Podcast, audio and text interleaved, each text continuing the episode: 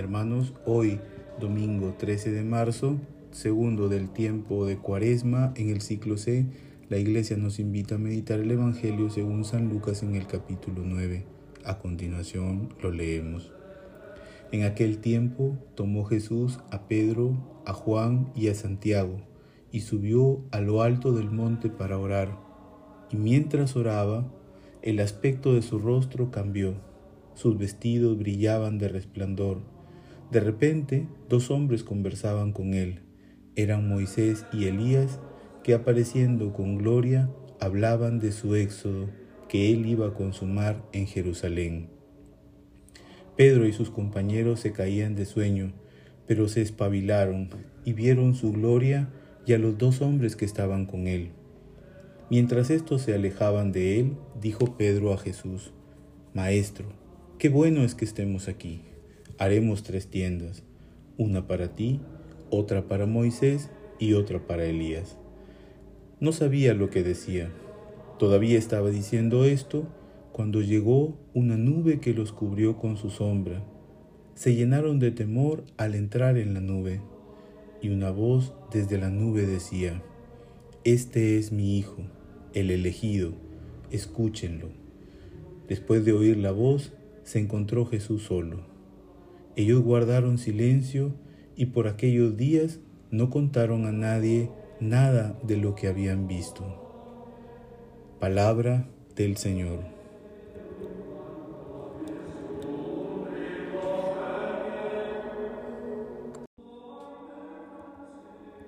Hermanos, para esta semana se nos propone el momento de la transfiguración del Señor. Jesús delante de tres de sus discípulos se transfigura, es decir, les muestra anticipadamente su gloria. Jesús está de camino hacia Jerusalén, que significa para él el momento de la pasión y muerte, significa la cruz. A los discípulos les cuesta entender la pasión y muerte de Cristo. Ya en el primer anuncio de esta, quien más se ha opuesto es Pedro. Le ha recriminado a Jesús que no dejará que le suceda eso. Pero es curioso también que cuando Cristo muestra su gloria, el mismo Pedro sea quien exprese que se siente bien allí. Es entendible. Humanamente quisiéramos desterrar de nuestra vida la cruz y quedarnos solo con los momentos de gloria. Pero lo que Jesús quiere es que Pedro y todos los discípulos de todos los tiempos entiendan que la cruz, la pasión y muerte son caminos inevitables hacia la gloria, hacia el cielo, hacia el paraíso, que es imposible entender la resurrección sin la pasión y muerte.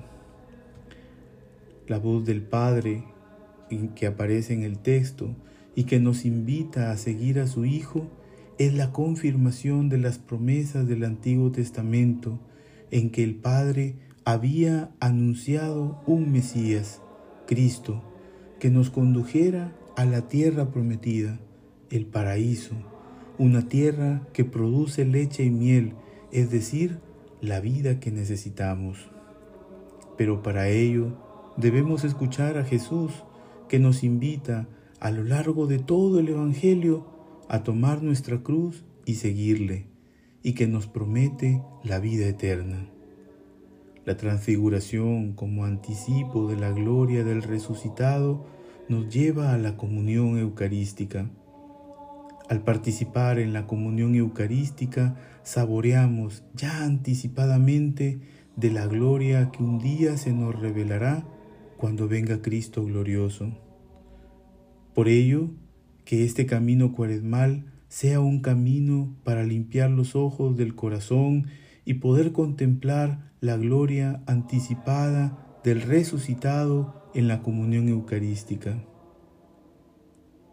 Te invito a suscribirte al canal, a darle like y a compartir esta reflexión que puede ayudar a otros en su camino cuaresmal para poder contemplar al resucitado.